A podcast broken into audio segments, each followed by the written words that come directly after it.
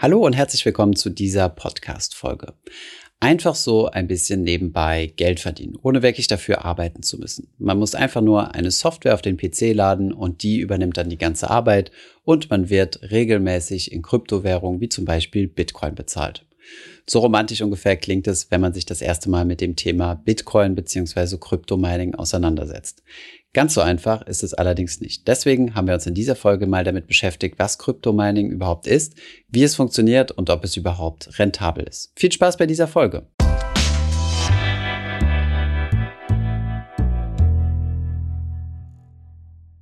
Für diejenigen, die unseren Stream schon länger verfolgen, die wissen ja, dass wir bereits mit dem Mining ein bisschen experimentiert haben und bereits einen Miner im Büro haben laufen lassen. Ich habe mich weiter mit der Thematik beschäftigt und deswegen werden wir uns heute mal anschauen, wie der Mining überhaupt funktioniert. Ich werde euch sogar in einem kleinen Tutorial zeigen, wie einfach es ist, einen solchen Miner aufzusetzen. Und wir werden uns damit beschäftigen, welche die Einflussfaktoren sind, die darüber entscheiden, ob das Mining profitabel ist, also ob man damit Geld verdient oder nicht, also man Geld verliert. Außerdem habe ich am Ende noch mal ein kleines Fazit für euch. Legen wir direkt los mit der Frage, was denn Mining überhaupt ist. Die grundsätzliche Aufgabe von Minern ist es, Transaktionen zu validieren und diese dann in einem nächsten Block zusammenzufassen, der dann an die Blockchain quasi angeheftet wird. Sie stellen also sozusagen die Rechenpower zur Verfügung, um die Blockchain zu kreieren und sozusagen diesen Ledger, also die gesamte Transaktionshistorie des Bitcoins, weiter fortzuschreiben. Die Miner werden für diese Aufgabe natürlich auch bezahlt und das über zwei unterschiedliche Wege. Der erste Weg ist der sogenannte Block Reward. Insgesamt sind Bitcoin ja auf 21 Millionen begrenzt, aber noch nicht alle Bitcoin sind bis jetzt geschürft. Die neuen Bitcoin entstehen so bzw. kommen so in Umlauf, dass bei jedem neu gemeinten Block der Miner, der den Block gemeint hat, neue Bitcoin bekommt. Dieser Reward, also diese Bezahlung, wird circa alle vier Jahre halbiert. Und deswegen sind Miner weiter in die Zukunft betrachtet vom zweiten Bestandteil der Bezahlung abhängig und das sind die sogenannten Transaction Fees, also quasi Transaktionsgebühren. Jeder, der eine Bitcoin-Transaktion tätigen möchte, muss an diese Transaktion auch eine kleine Gebühr anfügen, die dann der Miner erhält. Wir halten also fest, der Miner ist dafür verantwortlich, die Blockchain weiterzuschreiben. Das macht er mit Hilfe eines sogenannten Proof of Work. Das heißt, er muss ein kompliziertes Rätsel lösen. Wenn er das Rätsel gelöst hat und den nächsten Block geknackt hat, bekommt er einen sogenannten Block Reward und auch ein wenig Mining Fees. Jetzt gibt es aber Tausende oder sogar Hunderttausende, vielleicht sogar Millionen von Computern, die gleichzeitig daran arbeiten, den nächsten Block zu knacken. Wenn du also mit deinem privaten PC loslegen möchtest, den nächsten Block zu knacken, ist die Wahrscheinlichkeit extrem gering. Das heißt, sehr wahrscheinlich wirst du jahrzehntelang meinen, ohne einen einzigen Bitcoin-Block zu finden. Aus diesem Grund gibt es sogenannte Mining Pools. Das bedeutet, dass ganz viele Menschen und Unternehmen ihre Rechenkraft zusammen in einen Pool geben. Und dieser Pool rechnet dann gemeinsam an den nächsten Blocks. Wenn dann jemand aus dem Pool den nächsten Block findet, wird der Reward und die Transaktionsgebühren dann gleich aufgeteilt auf den gesamten Pool, je nachdem, wie viel Rechenleistung ihr beigetragen habt. Aus diesem Grund macht es als Einzelperson keinen Sinn, allein im Bitcoin Mining zu betreiben, sondern ihr solltet euch immer einem Mining Pool anschließen. Hier stellt ihr dann, wie gesagt, eure Rechenleistung zur Verfügung und bekommt dann Anteile von den aus diesem Pool gemeinten Block Rewards. Aber stellen wir uns jetzt zunächst einmal die Frage, lohnt sich diese ganze Bitcoin-Mining-Sache überhaupt, bevor wir uns dann mal in einem kurzen Screencast anschauen, wie man einen solchen Miner aufsetzt. Diese Frage, ob sich das lohnt, kann man nicht pauschal mit Ja oder Nein beantworten. Tendenziell kann man sagen, wenn ihr in Deutschland ansässig seid, in einem Land, wo die Strompreise im internationalen Vergleich extrem hoch sind, lohnt sich das Mining in der Regel nicht. Es gibt hier verschiedene Einflussfaktoren, die entscheiden werden, ob ihr profitabel meint oder ob ihr gerade am Geld verbrennen seid. Wir haben einmal fünf dieser Kriterien herausgearbeitet. Zwei dieser Kriterien sind besonders entscheidend. Fangen wir mit dem ersten an und das ist der eben schon angesprochene Strompreis. Wenn ihr einen sehr leistungsstarken Computer habt und den 24 Stunden durcharbeiten lasst, dann wird er extrem viel Strom verbrauchen. Diesen Strom müsst ihr als Kosten ansehen. Das bedeutet, es ist schon mal nicht kostenlos, dass euer Computer läuft. Von daher ist der Strompreis quasi der Preis, den ihr bezahlen müsst, um Bitcoin oder andere Kryptowährungen zu meinen. Auf globalpetrolprices.com kann man mal sehen, wie viel eine solche Kilowattstunde Strom pro Land im Durchschnitt kostet.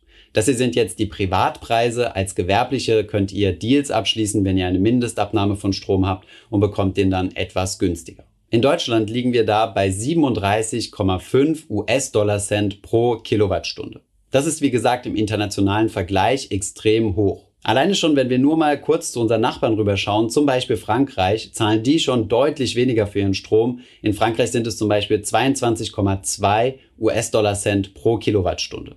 In den USA ist der Strom sogar noch ein Ticken günstiger, nämlich 15 Cent pro Kilowattstunde. Das bedeutet weniger als halb so teuer als bei uns in Deutschland. Konkret bedeutet das also, dass das Bitcoin-Mining in Deutschland mehr als doppelt so teuer ist wie in den USA. In China sind die Preise nochmal deutlich günstiger und liegen derzeit laut dieser Webseite bei 8,5 US-Dollar Cent pro Kilowattstunde. Aus diesem Grund wird auch viel vermutet, dass so viel Rechenleistung aus China kommt. Jetzt, wo wir uns den größten Kostenfaktor angeschaut haben, schauen wir uns mal den anderen zweiten großen Faktor an, der ebenfalls die Rentabilität unseres Minings beeinflussen wird, nämlich den Preis, den wir für den Bitcoin bekommen. Die Rede ist also vom Bitcoin-Preis bzw. vom Preis der Kryptowährung, die ihr gerade meinen möchtet. Wie alle, die sich im Kryptoumfeld befinden, wisst ihr, dass dieser Preis extrem stark schwanken kann. Wenn der Preis besonders hoch ist, ist es natürlich umso rentabler, Bitcoin oder andere Kryptowährungen zu meinen. Denn wenn dann ein neuer Block gefunden wird und der Mining Pool erhält dann zum Beispiel 12,5 Bitcoin, ist das natürlich umso wertvoller, je höher der Bitcoin-Kurs in US-Dollar oder Euro umgerechnet ist. Liegt auf der anderen Seite der Bitcoin-Kurs relativ weit unten, im schlimmsten Fall sogar unter euren Stromproduktionskosten, lohnt es sich nicht zu meinen und dann solltet ihr euren Miner auch nicht laufen lassen. Jetzt gibt es einige, die argumentieren und sagen, ja, aber ich bekomme ja Bitcoin und keine Euro. Von daher möchte ich möglichst viele Bitcoin haben und diese dann ansammeln, denn die werden in Zukunft ja auch im Wert steigen. Das ist keine richtige Betrachtungsweise, denn sobald euer Mining unprofitabel wird, könntet ihr auch die Kosten, die ihr jetzt an Strom ausgebt, einfach nehmen und dieses Geld direkt in Bitcoin investieren. Befindet sich die rote Linie, also die Produktionskosten für einen Bitcoin, über dem Bitcoin-Preis, machen wir ein Verlustgeschäft. Liegt der Bitcoin-Preis auf der anderen Seite über der roten Stromkostenlinie, machen wir einen Gewinn. Wir sprechen hier vom sogenannten Mining Floor. Das bedeutet der Gang, in dem wir profitabel sind. Darüber sind wir profitabel, darunter verlieren wir Geld, weil wir für die Produktion eines Bitcoins mehr Geld in Form von Strom ausgeben, als wir im US-Dollar oder Euro Gegenwert erhalten würden. Da man den Bitcoin-Preis nicht beeinflussen kann, können wir also nur an den Kosten schrauben. Das bedeutet, je günstiger der Strom ist, desto weiter nach unten fällt diese rote Linie. Hier unten zum Beispiel könnte die Linie in China liegen. Das bedeutet, wenn ihr die 8,5 Cent oder noch weniger in China bezahlt, dann kann es quasi egal sein, wo der Bitcoin-Preis sich befindet. Ihr werdet so gut wie immer in eurem Mining-Floor sein und grundsätzlich immer Geld verdienen. Und anhand dieser Grafik kann man auch schon ganz gut erkennen, dass sich Mining in Deutschland in der Regel nicht lohnt, einfach weil euer Mining Floor bzw. eure Stromkosten einfach so hoch sind, dass ihr nicht konkurrenzfähig mit anderen Minern seid. Denn sobald der Miner nicht mehr profitabel ist, wird er aus betriebswirtschaftlicher Sicht intelligenterweise seine Miner abstellen und nicht weiterarbeiten lassen. Soweit einmal zu den zwei Faktoren, die wir zunächst einmal als wichtigste erachtet haben. Dann gibt es natürlich noch weitere Faktoren. Zum Beispiel, wie viele Miner gerade aktiv sind. Das bedeutet, wie viel Konkurrenz gibt es um das Herausfinden des nächsten Blocks. Ein weiterer wichtiger Punkt ist auch die Abnutzung eurer Hardware. Das dürft ihr nicht vernachlässigen. Wenn ihr euren Rechner mit einer sehr guten Grafikkarte laufen lässt und das über Wochen und Monate und ihn nicht anständig kühlt, besteht die Wahrscheinlichkeit, dass diese Grafikkarte auch kaputt geht. Solche Grafikkarten sind derzeit recht teuer, deswegen müsst ihr auch genug Puffer einplanen, diese Hardware zu ersetzen. Dies würde dann eure Kostenlinie, also die eben gezeigte rote Linie, nochmal einen Tick nach oben verschieben, wenn man nicht nur den Strompreis, sondern auch die Abnutzung der Hardware mit berücksichtigen würde. Ein fünfter Punkt, der bei Mining eine Rolle spielt, ist die Beschaffung der Hardware.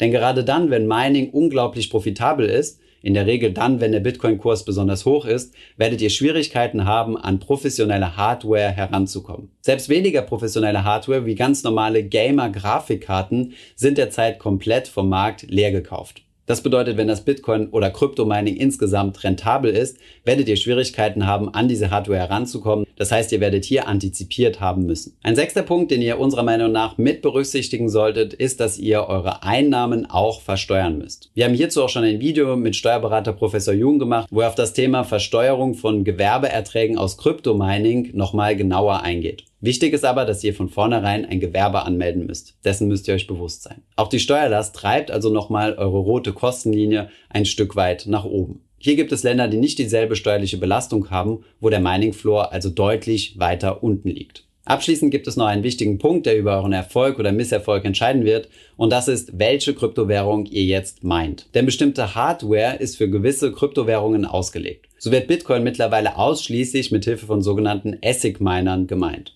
Das sind spezielle Mining-Computer, die auf den Bitcoin-Algorithmus SHA-256 ausgelegt sind. Mit diesen ASIC-Minern könntet ihr zum Beispiel kein Ethereum minen. Hier ist es sinnvoller, klassische Grafikkarten wie zum Beispiel Nvidia-Karten zu nutzen. Es gibt aber auch Mining Pools, die eure Rechenpower entgegennehmen, analysieren und diese Rechenpower dann direkt dem entsprechenden Coin zuschieben, wo eure Rechenleistung besonders effizient ist. Um herauszufinden, welche Kryptowährung ihr sinnvollerweise mit eurer Hardware meint, gibt es Websites wie zum Beispiel whattomine.com. Auf diesen Websites könnt ihr dann direkt auch nachrechnen, ob sich das Mining für euch lohnt, indem ihr zum Beispiel den bei euch geltenden Strompreis eingebt. Wichtig ist hier, dass hier die Hardware-Abnutzung und die Steuer nicht mit berücksichtigt sind. Außerdem findet die Berechnung auf Basis des aktuellen Bitcoin-Preises statt. Das bedeutet, wenn der Bitcoin-Preis stark abfallen sollte, könnt ihr auch aus eurem Mining Floor wieder rausfallen, obwohl ihr profitabel wart zu dem Zeitpunkt, wo ihr das Ganze gestartet habt. Das Ganze zeigen wir euch jetzt mal in einem Screen-Tutorial, wo wir auf einem unserer Firmenrechner einmal eine Mining-Software installiert haben. Zunächst einmal haben wir herausgefunden, welche Grafikkarte drin ist, haben dann über What to Mine geschaut, welchen Coin man idealerweise meinen sollte und dann die Software installiert und den Miner ein wenig laufen lassen. Jetzt, wo wir festgestellt haben, dass Ethereum vermutlich der beste Coin ist, den wir meinen können mit unserem Equipment, haben wir uns mal hier einen Mining Pool herausgesucht. Das ist in diesem Fall jetzt Etherminer. Jetzt müssen wir uns noch eine Mining Software besorgen. Wir haben uns jetzt hier für NB Miner entschieden. Das ist wie gesagt keine Empfehlung, sondern das haben wir jetzt ausgesucht und ziehen uns jetzt hier die Windows ZIP-Datei runter. Die ZIP-Datei müssen wir dann erstmal öffnen bzw. auf den Desktop schieben und öffnen hier die Datei start.eth. Dann bekommen wir hier einen Sicherheitshinweis von unserem Computer, der nämlich sagt, Achtung, Schadsoftware, das ist normal. Wenn wir dem dann bestätigen, also dass wir die Datei wirklich öffnen wollen, sehen wir dann hier im Texteditor diese Datei. Das, was ich jetzt hier highlighte, ist unsere Wallet-Adresse. Hier müssen wir dann unsere eigene Ethereum Wallet-Adresse einpflegen, denn wenn wir gemeint haben und unsere Block Rewards bekommen, also unsere Mining Rewards, dann wird es auf diese Adresse überwiesen. Und hier hinten der Teil nach dem Punkt, das ist der Name von unserem Miner, der wird dann später bei Ethermine angezeigt.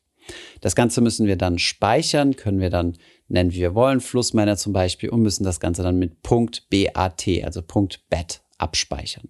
Diese .bat-Datei wird dann auch angezeigt und wenn wir die jetzt doppelklicken, dann öffnet sich auch hier direkt diese Kommandozentrale und es wird schon versucht, hier Kontakt äh, ja, zum Mining Pool aufzunehmen. Ihr bekommt dann auch hier nochmal einen Sicherheitshinweis von Windows, wo ihr dann bestätigen müsst, dass diese Software keine Schadsoftware ist, weil hier äh, Verbindung zum Internet hergestellt wird und dann fängt der Miner an zu laufen. Das Ganze hat nicht sonderlich lange gedauert. Fünf bis zehn Minuten, wenn man etwas Erfahrung hat und vielleicht 20 bis 30 Minuten, wenn man sich da etwas intensiver einlesen muss. Ich muss fairerweise aber auch dazu sagen, dass ich das mit Tommy, unserem CTO, gemacht habe, der natürlich deutlich mehr technisches Verständnis hat als ich. An dieser Stelle noch mal ein kurzer Disclaimer. Das hier soll jetzt keine Anleitung sein, sondern wirklich einfach nur ein kleines Beispiel. Wir möchten von dieser Software weder abraten noch diese Software empfehlen, denn wir kennen diese Software nicht im Detail und wissen auch nicht, wie sicher diese ist. Wir haben sie jetzt einfach nur mal als erstes Beispiel genommen.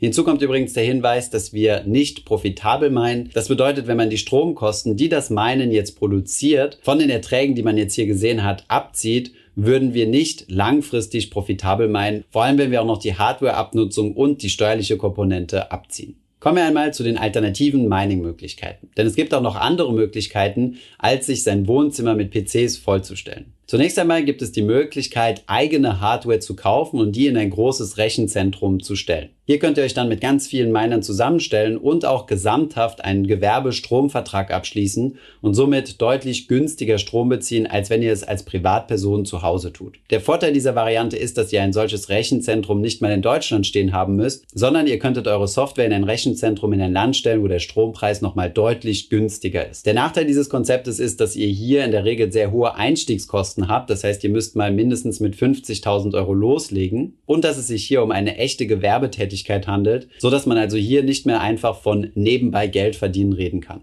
Eine weitere Alternative sind sogenannte Cloud Miner, wovon wir aber entschieden abraten.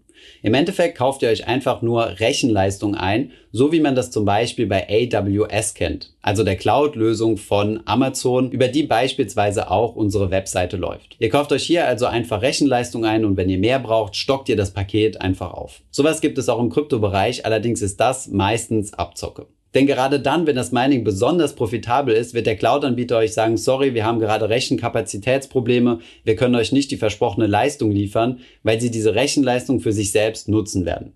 Wenn das Mining auf der anderen Seite nicht mehr profitabel ist, dann werden sie euch bereitwillig diese Rechenpower zur Verfügung stellen. Außerdem gibt es auch schon verschiedenste Fälle, wo solche Cloud-Mining-Anbieter pleite gegangen sind und die versprochenen Kryptowährungen nie ausbezahlt wurden. Kommen wir also mal zum Fazit. Wie sieht es mit dem Mining aus? Einen eigenen Bitcoin-Miner aufsetzen ist heutzutage überhaupt nicht mehr kompliziert. Ein bisschen Software installieren, ein paar Online-Tutorials schauen und schon könnt ihr loslegen. Auf der anderen Seite bedeutet das aber nicht, dass das Mining zwangsläufig für euch profitabel ist. Zwar sind die Preise von Kryptowährungen verhältnismäßig hoch und somit auch die Profitabilität. Auf der anderen Seite haben wir in Deutschland aber sehr hohe Strompreise, was unsere Profitabilität kaputt macht. Von daher belügt euch nicht selbst, rechnet das Ganze durch, Rechnet online aus, wie viel Strom ihr verbraucht, berechnet auch eine Wahrscheinlichkeit mit ein, dass eure Hardware eventuell durch Überlastung kaputt geht und berücksichtigt, dass ihr hierfür ein Gewerbe anmelden müsst und auch Steuern bezahlen solltet. Ich hoffe, dieses Video war hilfreich für euch gewesen. Wenn ja, gebt uns doch gerne einen Daumen hoch und schreibt mal unten in die Kommentare, ob ihr schon Erfahrungen mit Kryptomining gemacht habt oder ob ihr euch vor kurzem eine neue Grafikkarte vielleicht zum Zocken kaufen wolltet und gemerkt habt, dass auf einmal der gesamte Grafikkartenmarkt leergefegt ist. In der Beschreibung findet ihr alle Links zu den angesprochenen Quellen. Ich hoffe, diese Podcast-Folge hat dir gefallen. Wenn ja, dann zöger doch nicht in deinem Umfeld über diesen Podcast zu sprechen, bei Freunden und Bekannten. Ich denke, es gibt auch in deinem Umfeld viele Menschen, die sich für das Thema finanzielle Bildung interessieren oder interessieren sollten. Wenn du auf iTunes bist, würden wir uns auch freuen, wenn du uns eine positive Bewertung dalässt. Das hilft uns, den Podcast noch einfacher auffindbar zu machen. Alle wichtigen Links und Verweise findest du wie immer in den Show Notes zu diesem Podcast. Vielen Dank fürs Zuhören und bis zum nächsten Mal.